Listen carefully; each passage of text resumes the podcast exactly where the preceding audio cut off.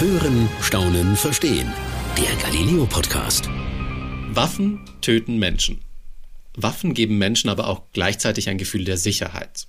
Es gibt meiner Meinung nach kaum etwas, das mehr Angst verbreitet und gleichzeitig auch Macht gibt. Wie man jetzt aber persönlich zu Waffen steht, muss jeder für sich selbst entscheiden. Aber wie ist das eigentlich dort, wo Waffen produziert werden? Mein Name ist Peter Kreiner, ich bin Reporter und Chef vom Dienst bei Galileo und ich sag's ganz ehrlich, ich habe überhaupt keine Vorstellungen, wie Waffen eigentlich hergestellt werden, wie das alles läuft und wer da eigentlich dahinter steckt. Ich freue mich jetzt aber mit meinem Kollegen Tim Grübel genau darüber sprechen zu können. Denn Tim hat für unsere Sendung Galileo einen Film produziert, in dem er hinter die Kulissen eines Waffenherstellers blicken durfte. Zu sehen ist der Film diese Woche am Montag, dem 11. April um 19.05 Uhr auf Pro7. Und ich freue mich jetzt, Tim im Homeoffice begrüßen zu dürfen. Hallo Tim. Hi Peter, danke für die Einladung. Also Tim, wo warst du? Ich war bei dem Kriegswaffenhersteller Heckler und Koch in Oberndorf am Neckar. Und ich muss sagen, Du hast ja gesagt, du hast keine wirkliche Vorstellung oder keine Ahnung, wie Waffen produziert werden und von nee. wem sie produziert werden. Und das ist eigentlich, muss man sagen, nichts Besonderes. Ich glaube, das geht ganz vielen so und es ging auch mir davor so. Es ist nämlich so, dass Waffenhersteller oder Rüstungsunternehmen im Allgemeinen sich komplett aus der Öffentlichkeit ja rausgehalten haben, zurückgezogen haben, weil Waffen schon ein sehr prekäres Thema sind und es viele Menschen gibt, die Waffenhersteller und Waffen auch komplett ablehnen. Da ist in der Vergangenheit ja auch sehr, sehr viel passiert und auch schief gelaufen. Da werden wir sicher gleich auch noch äh, drauf kommen. Aber deswegen war so ein bisschen die Strategie, man sagt nichts und dann passiert auch nichts. Und das hat sich jetzt so ein bisschen geändert.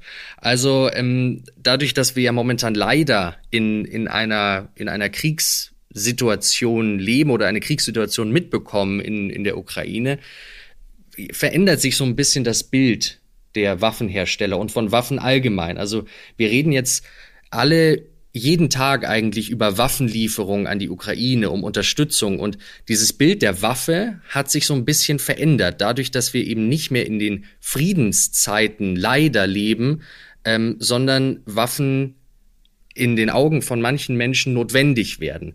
Und äh, meine persönliche Meinung oder meine persönliche Einschätzung ist es, dass Rüstungsunternehmen deswegen jetzt öffentlicher sind oder offener den Medien. Und äh, da haben wir ja den, den richtigen Zeitpunkt, sag ich mal, erwischt, um auch ja von unserer Seite aus mal einen Einblick zu bekommen, um zu sehen, wie ticken die Leute, die da arbeiten, warum macht man sowas und auch so ganz banale Fragen wie was was sagt eigentlich die Familie, was sagen Freunde dazu, dass man beim Waffenhersteller arbeitet. Jetzt bin ich auch gleich gespannt, wie es weitergeht. sage ich dir ganz ehrlich. Also ja, du, ich gebe dir vollkommen recht. Äh, klar, ich habe gerade in dem Moment, in dem du das gesagt hast, ja, ich habe auch noch nie irgendwo, glaube ich, Bilder von, von Waffenherstellern gesehen, in keiner Dokumentation, in, in keinem Online-Artikel. Ähm, ja, kann ich, kann ich total nachvollziehen. Ist auf der anderen Seite auch ein bisschen Glück für uns mal, auch mal da ja, was ganz ja. Neues zu sehen, was ganz Spannendes. Wo musstest du dann denn hin? Du hast gerade schon gesagt, Rhein am Oberneckar? Hab ich das? Ne, Obern, Oberndorf am Neckar. Oberndorf, Oberndorf am, Neckar. am Neckar. Entschuldigung, Entschuldigung, genau, so rum, okay. Im Schwarzwald ist das. Und ähm, wenn man sich so einen typischen Dreh vorstellt, so war er nicht. Ähm, also auch die Leute, die vielleicht noch keinen Dreh mitbekommen haben, wenn wir jetzt bei einem Unternehmen drehen, dann meldet man sich an, bekommt vielleicht einen Gästeausweis, dann geht man mit der Kamera rein und kann eigentlich drehen, was man möchte. Da sind wir relativ frei. Genau. Und ähm, bei einem Kriegswaffenhersteller ist es natürlich was anderes. Also da ist ein viel größerer Vorlauf. Also wir haben davor in mehreren Gesprächen erstmal überlegt, mit wem können wir sprechen. Es ist nämlich so, dass es nur, ähm, also bei Heckler und Koch gibt es einen, der vor die Kamera tritt. Das ist der Unternehmenssprecher Marco Seliger. Mhm. Der spricht, sonst niemand. Und ähm, mit dem haben wir dann quasi dieses Interview oder diesen Dreh ausgemacht und haben dann natürlich auch überlegt, wo können wir drehen, was gibt es Spannendes zu sehen, worüber können wir auch sprechen. Also einfach so dieser, diese klassische Drehvorbereitung. Und äh, da sind wir schon ein bisschen auch auf äh, Restriktionen gestoßen, weil man muss wissen, es gibt äh, Hinweise der, der deutschen Sicherheitsbehörden, dass es momentan verstärkte Aktivitäten verschiedener Geheimdienste in Deutschland gibt. Ähm, speziell jetzt der russische Geheimdienst. Also da gibt es Hinweise, die sind auch öffentlich und ähm, die sind für die Öffentlichkeit äh, gedacht, aber auch für eben Hersteller von ähm, oder für Rüstungsunternehmen im Allgemeinen. Deswegen müssen die natürlich extrem vorsichtig sein, wen sie reinlassen und was man zeigt. Äh, für uns äh, hat das dann so ausgesehen, dass wir mit unserem äh, Kameraequipment äh, hingefahren sind. Dann gibt es da viele verschiedene Schranken und äh, Anmeldungen und äh, genau, dann wurden wir erstmal überprüft. Also wir haben natürlich unsere Ausweise abgegeben. Was da im Hintergrund gelaufen ist, das wissen wir gar nicht. Also ich kann mir schon vorstellen, dass da schon eine Überprüfung stattgefunden hat, wer denn jetzt überhaupt da reingelassen wird. Ähm, einfach aus Sicherheitsgründen.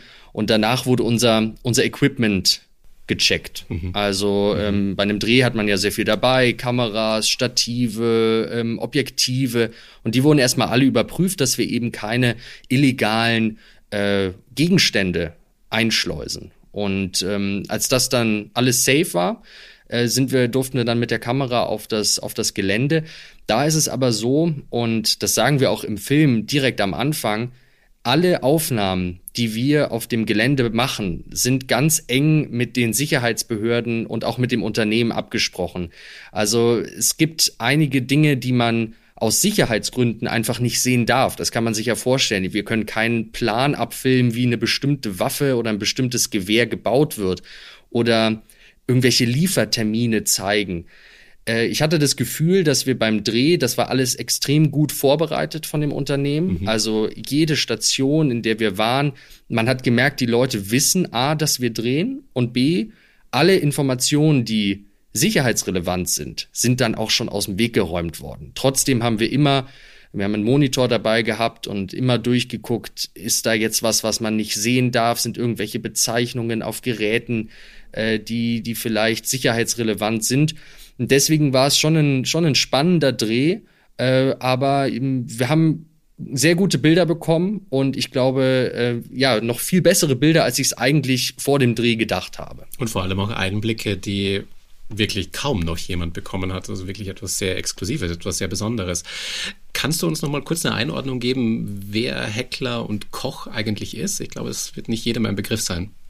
Heckler und Koch ist äh, der Hersteller von Schusswaffen, sage ich mal. Also das ist so der Haupt, ähm, das Hauptgeschäft. Das sind Pistolen, das sind Gewehre und äh, die liefern sie an verschiedene an verschiedene Länder. Also sie gelten so als der Stammlieferant der deutschen Bundeswehr, aber auch die meisten NATO-Länder und auch NATO-gleichgestellte Länder wie Australien, Neuseeland, Japan, die Schweiz und einige Sicherheitspartner oder wenige Sicherheitspartner Deutschlands werden eben mit diesen, mit diesen Waffen beliefert. Und das sind natürlich zum einen dann Waffen für die, für die Polizei, aber auch äh, zum Großteil eben Waffen fürs Militär, die dann letztendlich auch in, in militärischen Konflikten, hoffentlich nicht, aber äh, ja, äh, dafür sind sie gemacht, dass sie dann eingesetzt werden. Hört sich dann auch nach einem, nach einem größeren Waffenproduzenten Deutschlands an, liege ich da richtig?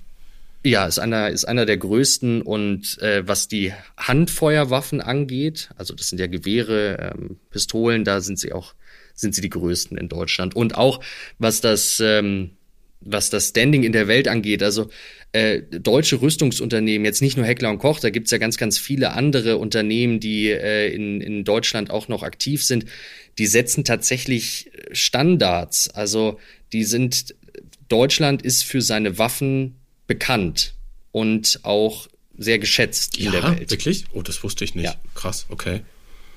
Spannend. Genau. Und äh, ja? Ich frage mich gerade, wenn du, äh, weil du gerade schon erzählt hast, wie ihr da, da hingefahren seid auf das Gelände.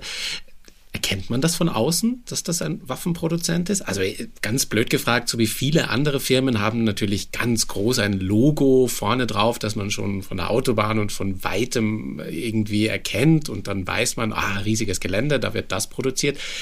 Ist das da auch so gewesen?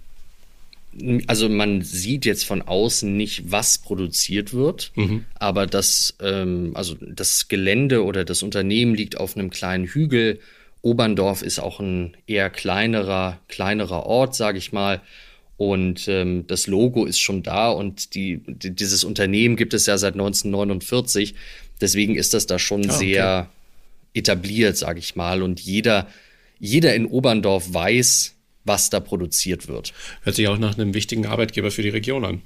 Absolut, absolut. Okay. Okay. Wie viele Leute arbeiten da denn in etwa? Hast du da ungefähr eine Vorstellung?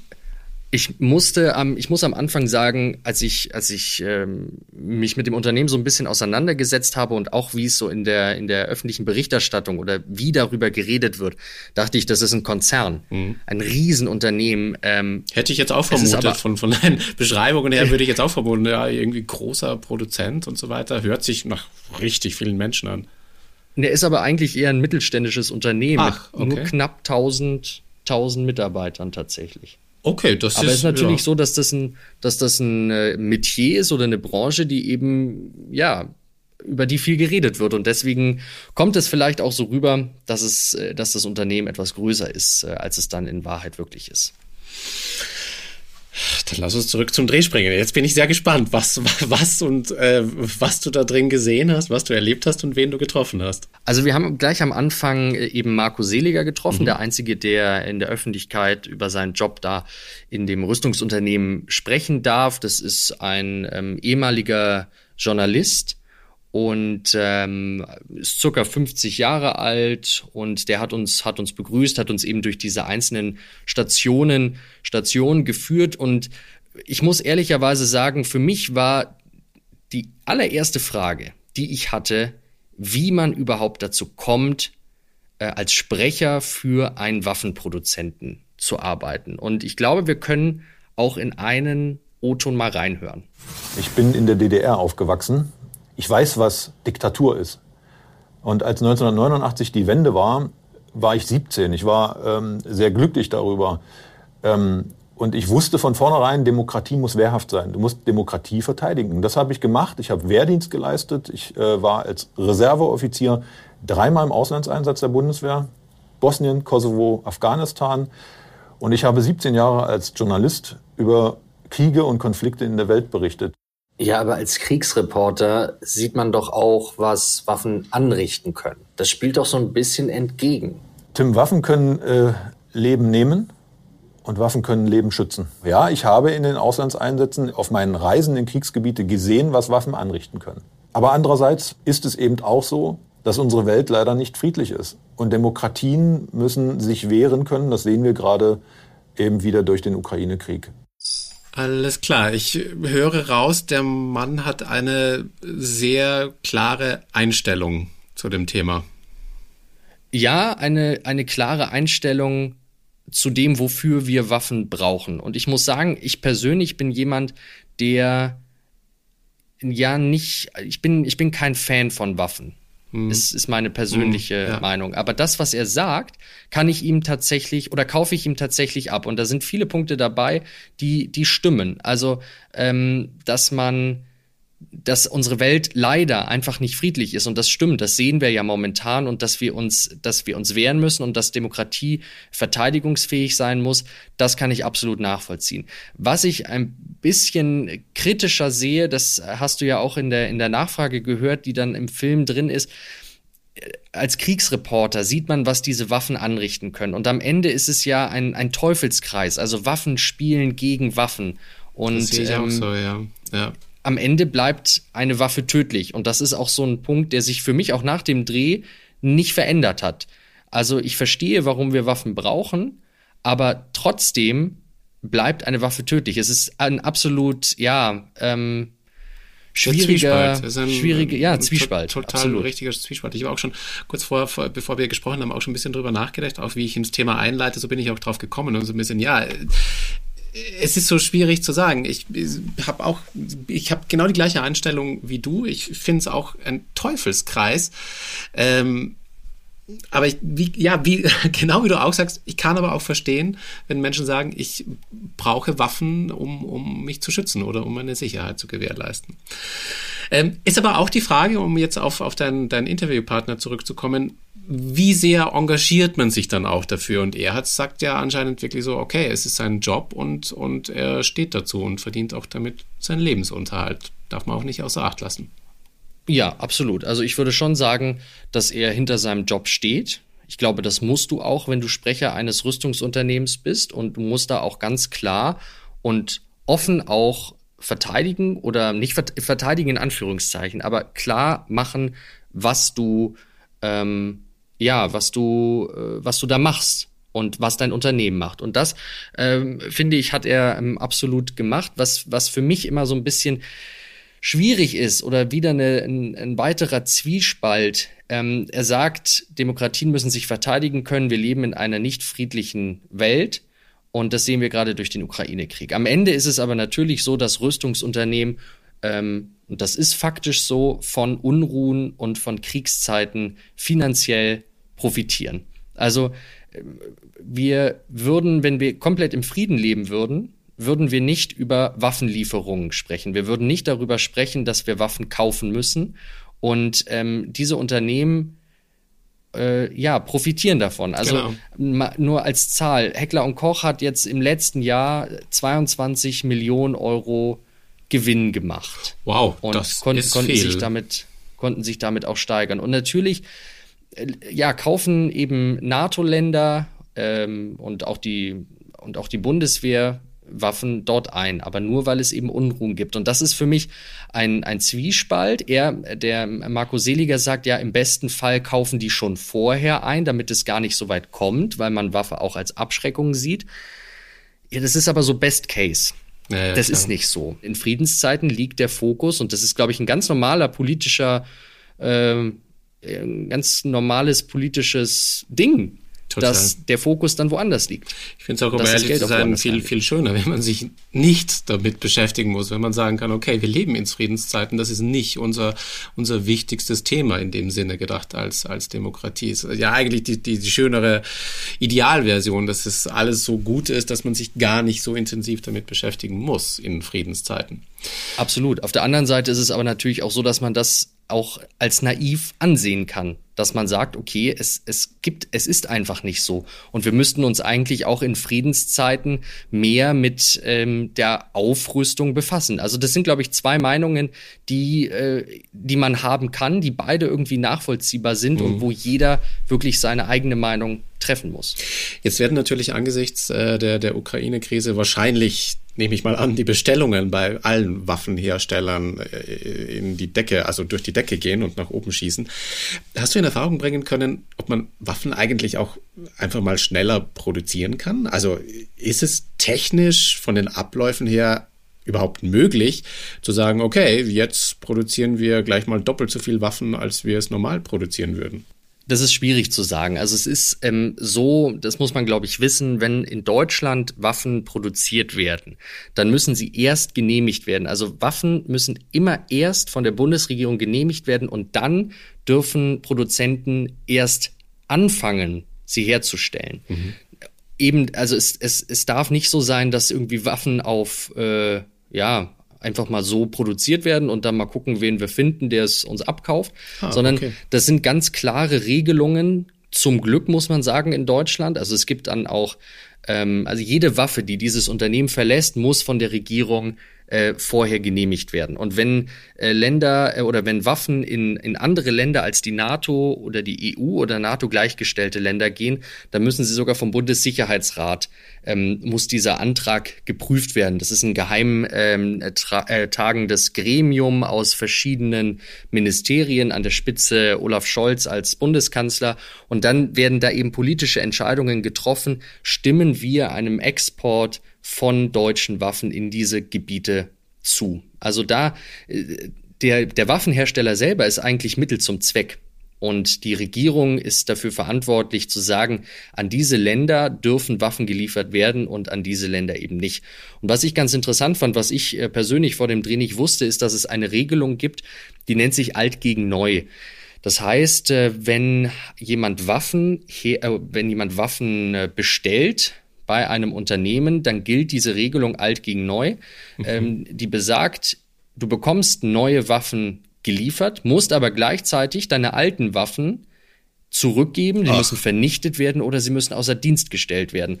Und das ist ähm, ein, ein, ja, der, der Sinn dahinter ist es, Schusswaffen in der Welt zu ja, kontrollieren also das, das, oder damit man genau, so zu kontrollieren, weiß, nicht immer wie mehr viele Waffen gibt es wo und äh, nicht, dass quasi wahrscheinlich, ich nehme es jetzt einfach mal an, alte Waffen in dunklen Kanälen in ganz anderen Ecken der Welt landen. Hört sich eigentlich nach einer, nach einer sehr guten Regel an oder auch quasi nach einer guten Instanz. Ich hoffe, dass die auch so durchsetzbar ist. Ja, die ist durchsetzbar, zumindest in Deutschland. Da, und da haben wir natürlich wieder das Problem. Das sind Regeln, die wir uns selber ähm, geben, die gut sind, die wichtig sind, aber die weltweit natürlich nicht Standard sind. Ja, und verstehe. Äh, Waffenhersteller aus anderen Ländern ähm, haben diese Regelung nicht. Klingt und natürlich gibt es. Klingt ein bisschen ja. danach, als ob es gar keine so, sage ich mal, einheitliche weltweite Regelung gibt, wie mit äh, Waffen ja, umgegangen wird. Nein, also es ist auch so, dass die letzte Schätzung ist, dass, dass es eine Milliarde Schusswaffen auf der Welt gibt. Wow. Und eine Milliarde? Ein, eine Milliarde Schusswaffen, das ist die letzte seriöse Schätzung, ähm, die es gibt. Und der, das hat mich auch sehr irritiert. Der Großteil, ich kann dir keine genaue Zahl sagen, aber der Großteil ist davon in, in Privatbesitz tatsächlich. Also Wirklich? Also gar nicht mal in, in militärischem Besitz, sondern ein Großteil ist im Privatbesitz.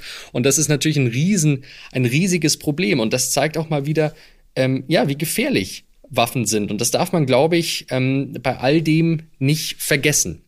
Jetzt kommt bei mir auch gleich eine, andere Frage dabei hoch, wenn wir jetzt reden, weil du auch gerade meintest, äh, Waffen in Privatbesitz und auf der anderen Seite steht da auch eigentlich die, die Regierung, die ja auch genehmigt, wann Waffen produziert werden dürfen. Also von welchen Waffen reden wir eigentlich wann? Also welche Waffen muss die Bundesregierung genehmigen und gibt es da Unterschiede zu Waffen, die auch so produziert werden dürfen? Also bei Waffen bei, es gibt Kriegswaffen und Kriegswaffen müssen immer oder das sind äh, ähm, Geräte, mit denen Menschen getötet werden können. Okay. Die müssen immer äh, genehmigt werden. Die müssen immer durch die Regierung genehmigt werden. Es gibt natürlich auch militärische Ausrüstung, mit denen man nicht töten kann. Äh, Helikopter, ähm, Fahrzeuge, das sind, das ist auch militärisches Equipment, das ist auch Kriegsequipment, aber damit kann ich keinen Menschen umbringen. Mhm sondern letztendlich sind es dann Kriegswaffen und die müssen dann äh, ähm, genehmigt werden. Das sind aber ganz, das sind äh, hochjuristische ja, ja, ähm, Unterscheidungen. Alles klar. Ich bin übrigens ohnehin beeindruckt, wie gut du, wie gut du dich da schon auskennst. Man muss ja auch mal sagen, du bist ja kein Waffenexperte in dem Sinne. Ja, ich muss aber, du, du hast dich da ja auch nur ein, eingearbeitet gerade für dieses Thema. Ja, wobei ich sagen muss, ich habe jetzt schon über die letzten Jahre ähm, immer mal wieder was zu Waffenexporten gemacht. Ah, stimmt. Und stimmt, ähm, ich erinnere mich, ich erinnere mich an den genau, anderen deswegen von dir. Stimmt, ja. Ist da doch so ein bisschen was hängen geblieben zum Glück. Spannendes Thema. Äh, lass uns zurückkommen zu, dein, zu deinem Besuch. Ich äh, jetzt jetzt äh, habe ich im Kopf, wen du da getroffen hast, mit wem du äh, da da gesprochen hast. Jetzt bin ich natürlich auch sehr gespannt, was du da gesehen hast. Was ich gesehen habe, ist erstmal ein ganz normales Unternehmen. Also ein, da gibt es eine Kantine, da sind Menschen wie du und ich, die dort arbeiten. Und das muss uns, glaube ich, auch klar werden. Also das ist, auch wenn die abgeschottet waren, es ist ein ganz normales mittelständisches Unternehmen. Und auch als ich in der Produktion war, muss ich dir ganz ehrlich sagen, da hätte auch alles andere produziert werden können. Zumindest in der, in der Einzelteileherstellung. Also da, ähm, die Einzelteile werden dann noch, werden zum Großteil maschinell mittlerweile hergestellt. Und äh, das ist eine ganz normale Produktionshalle, wie man sie aus ganz vielen unterschiedlichen Unternehmen auch kennt.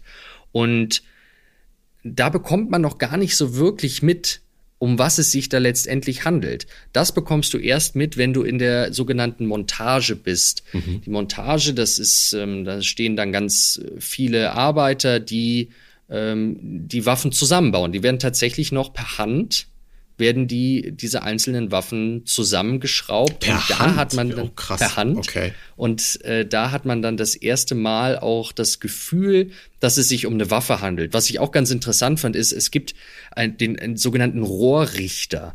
Das ist ein Mann, der die die Rohre wo dann letztendlich der Schuss durchgeht, mit dem Auge, mit dem menschlichen Auge prüft. Und der spannt die sich dann ein und schaut durch und kann dann genau sehen, ist dieses Rohr richtig ausgerichtet oder nicht. Und das macht man tatsächlich noch mit menschlichem Auge. Und das ist sein Haupt. Also, entschuldige, dass ich so blöd fragen muss, aber wie, also, das ist dann der Hauptjob, da wirst du da, also wenn ich den ganzen Tag nur, also wenn, also wenn ich mir vorstelle, das den ganzen Tag zu machen, ich würde, glaube ich, nach, nach dem dritten nicht mehr überhaupt den Blick dafür verlieren. Das hört sich ehrlich gesagt ziemlich anstrengend an, aber auch irgendwie ein bisschen, bisschen kurios. Also. Ja, aber ich glaube, es ist schon auch eine Expertise. Also es ist, das ist schon ja, ein Handwerk auch. Äh, das, das so, so hinzubekommen.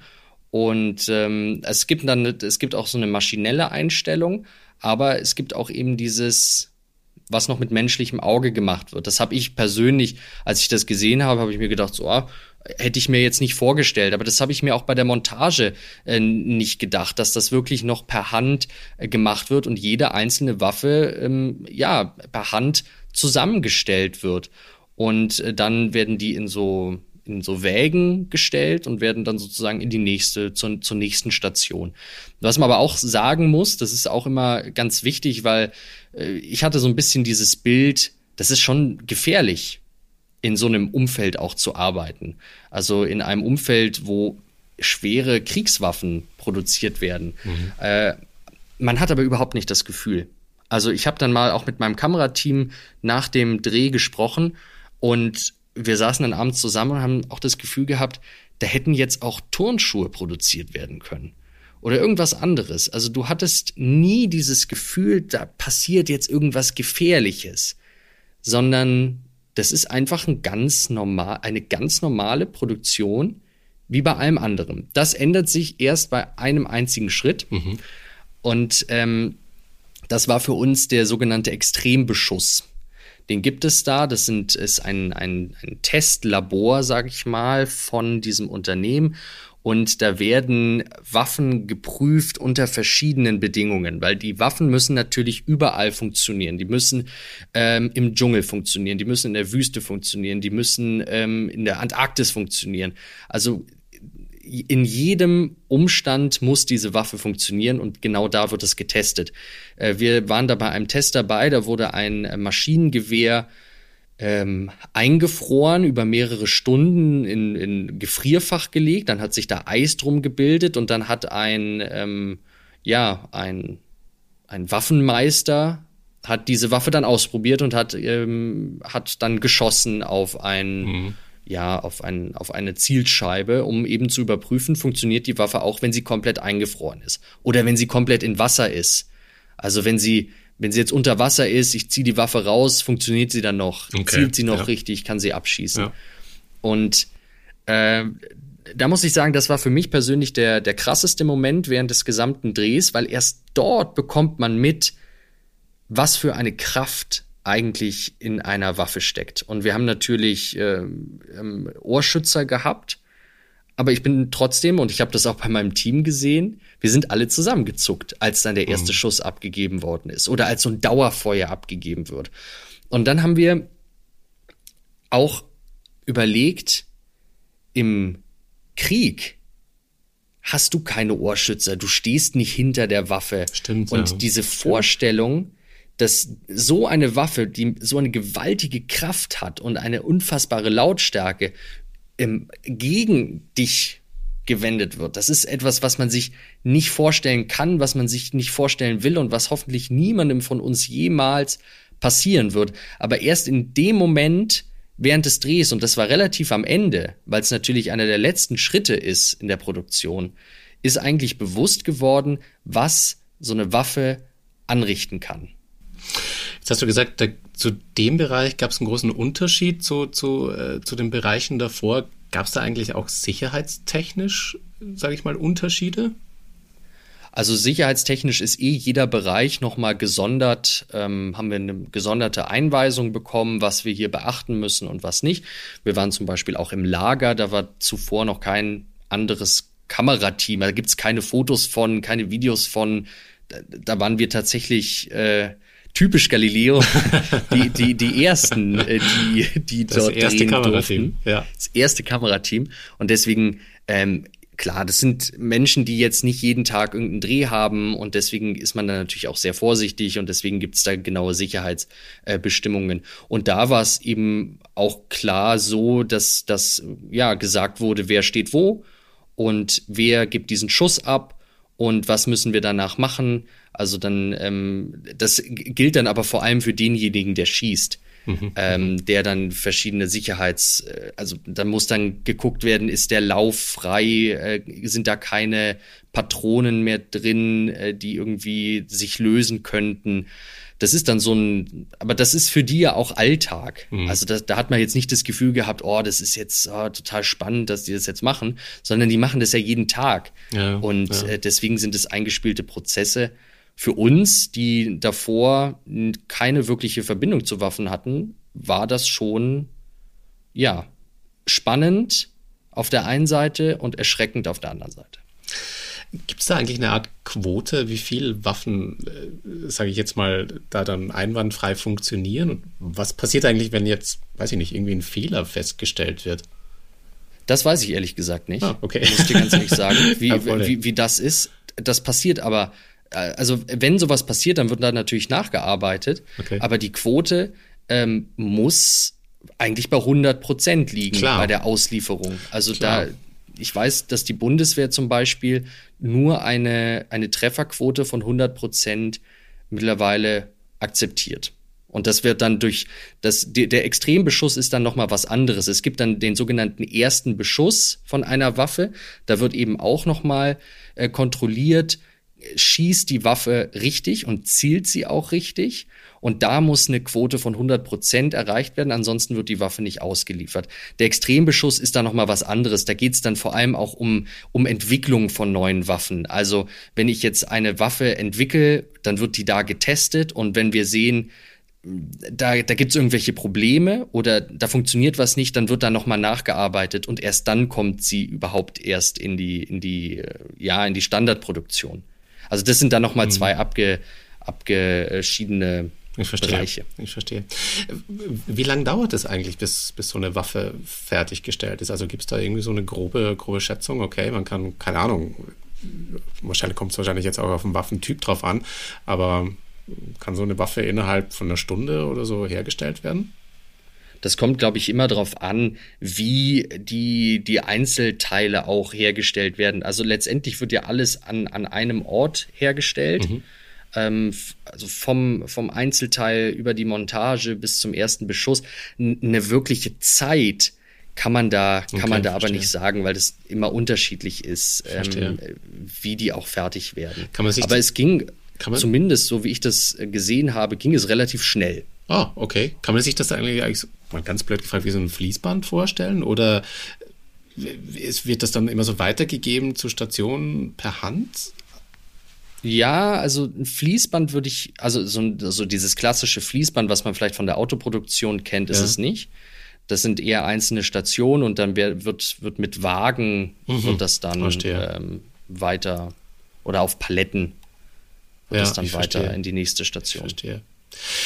Spannend, spannend vor allem auch zu hören, äh, wie du sagst, dass das ähm, ja auch die Atmosphäre da drin eigentlich wie in vielen anderen Produktionen ähm, ist und irgendwie kann ich es auch nachvollziehen. Ja, natürlich, es ist für die Menschen, die da drin arbeiten, der tägliche Job. Für die ist das wahrscheinlich gar nicht, gar nicht so besonders, gar nicht so außergewöhnlich. Hast ja, aber für die Menschen, äh, wenn ich da ganz kurz ja. einhaken darf, für die Menschen ist es nicht besonders, aber ich glaube und da, da bin ich auch der festen Überzeugung, für die Menschen, die äh, mit den Leuten zu tun haben, die eben nicht in der Branche arbeiten, ist es schon was Besonderes. Und ja. das war für mich auch eine Frage, die ich dem, die ich unserem Protagonisten Marco auch gestellt habe, wo wir gerne auch gleich noch mal reinhören können. Ähm, wie er hat Kinder und äh, da hat mich schon auch interessiert, wie erklärt er seinen Kindern, was er eigentlich macht und dass er in so einer besonderen, in Anführungszeichen besonderen Branche arbeitet. Können wir gerne mal kurz reinhören. Also erstmal ist es so, dass ich äh, mit meinen Kindern nicht über Waffen rede. Ich finde, Waffen gehören nicht in die Hände von Kindern und wir Kinder müssen sich auch nicht mit Waffen beschäftigen. Aber man kann erklären, wozu äh, man eine Waffe einsetzen äh, muss.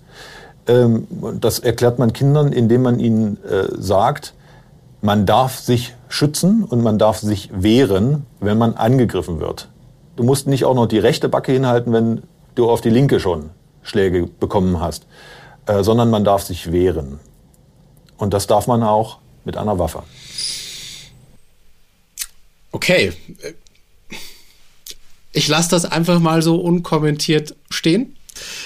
Das ist gut, dass du das sagst, weil das ist exakt die Reaktion, die ich auch hatte. Es ist, also wie ich finde, ähm, um das, also ich würde es gerne kommentieren. Das ist eine Meinung, die man haben kann, aber man muss auch ganz klar dazu sagen, man muss nicht dieser Meinung sein. Also man kann äh, klar widersprechen und man kann sagen, man darf sich wehren, aber es muss nicht mit einer Waffe sein. Und das ist so, das ist meine persönliche da stimme ich dir halt. total zu, Tim. Das sehe ich nämlich ganz ähnlich. Aber ja, das ist wahrscheinlich auch genau das, was, was so, was, was ich so eingangs auch ein bisschen, ein bisschen mit drin hatte. Die Meinungen gehen einfach total auseinander und jeder muss für sich selbst entscheiden, wie er persönlich zu Waffen steht. Hast du mit ihm eigentlich auch noch darüber mal gesprochen? Ja, habe ich. Und ah, ich habe okay. äh, eine Antwort bekommen, die ich niemals, niemals von einem Sprecher eines Waffenproduzenten ähm, erwartet hätte. Und wo wir gerade schon dabei sind, in den Beitrag reinzuhören, können wir uns da auch gerne mal kurz einen Ausschnitt draus anhören. Ich bin gespannt. Ich verstehe, dass es Waffen braucht, um Sicherheitskräfte damit auszurüsten. Ich selbst brauche aber keine Waffe und ich selbst bediene auch keine Waffe. Ich habe auch keine Waffe. Waffen sind auch für mich ein äh, kontroverses Instrument, weil man damit Menschen eben auch töten kann. Als ich noch Journalist war, war ich in Afghanistan war mit Soldaten unterwegs im Taliban-Gebiet. Da haben sie zu mir gesagt, Herr Seliger, nehmen Sie doch eine Waffe mit, dann können Sie sich, können sie sich selbst verteidigen. Habe ich gesagt, mache ich nicht. Ihr sorgt für meinen Schutz. Ich nehme keine Waffe in die Hand, mache ich nicht. Ich muss damit nicht hantieren. Das brauche ich auch nicht. Das verstehen die schon. Natürlich gibt es auch Menschen, die das anders sehen.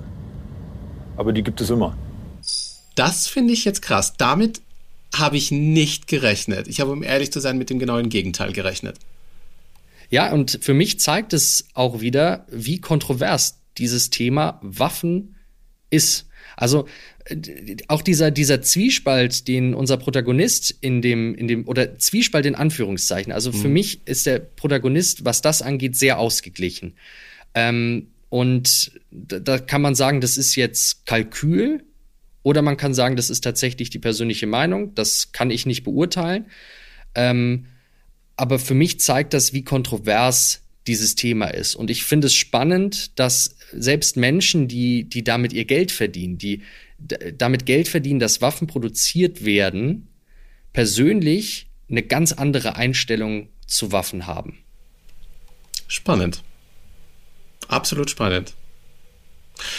Und Tim, vielen Dank für diese tollen Einblicke. Das hört sich wirklich nach einem sehr, sehr außergewöhnlichen Besuch an, den, den man, glaube ich, auch so schnell nicht vergisst. Nee, ich denke auch, das äh, wird, wird noch nachhaltig sein. Und ich glaube auch, äh, ja, wenn wir jetzt wir, wir leben ja momentan in einer, in einer Kriegssituation und leider muss man ja sagen, sieht es ja auch nicht so aus, als würde sie morgen aufhören. Deswegen glaube ich, dass uns das Thema Waffen, Waffenlieferung und Waffenherstellung auch in der Zukunft noch extrem begleiten wird. Und äh, deswegen finde ich es wichtig und ähm, dass, dass man eben auch die andere Seite mal sieht und die Argumente hört, weil es sind einige Argumente dabei, die man nicht teilen muss. Das kann man ganz klar sagen. Aber es sind auch einige Argumente dabei, wo ich persönlich sage, ja, kann ich verstehen, kann ich nachvollziehen. Und ich glaube, am Ende des, des Films und auch dieses Podcasts hier muss sich jeder eine eigene Meinung bilden können. Und das kannst du, glaube ich, nur, wenn du auch die andere Seite gehört hast. Ich hätte keinen schöneren Schlusssatz finden können, Tim. vielen, vielen herzlichen Dank äh, für deine Einblicke. Ähm, wieder sehr spannend, sehr, sehr spannend auch erzählt. Ähm, und für alle Zuhörer da draußen, den Film gibt's diesen Montag, dem 11. April bei Galileo zu sehen um 19.05 Uhr auf Pro7. Und äh, wer es nicht rechtzeitig schafft, natürlich gibt es den Film danach auch noch online. Bis zum nächsten Mal. Das war's für heute beim Galileo Podcast. Mehr von Galileo gibt's auf Galileo TV, in unserem YouTube-Kanal und natürlich täglich um 19.05 Uhr auf Pro 7.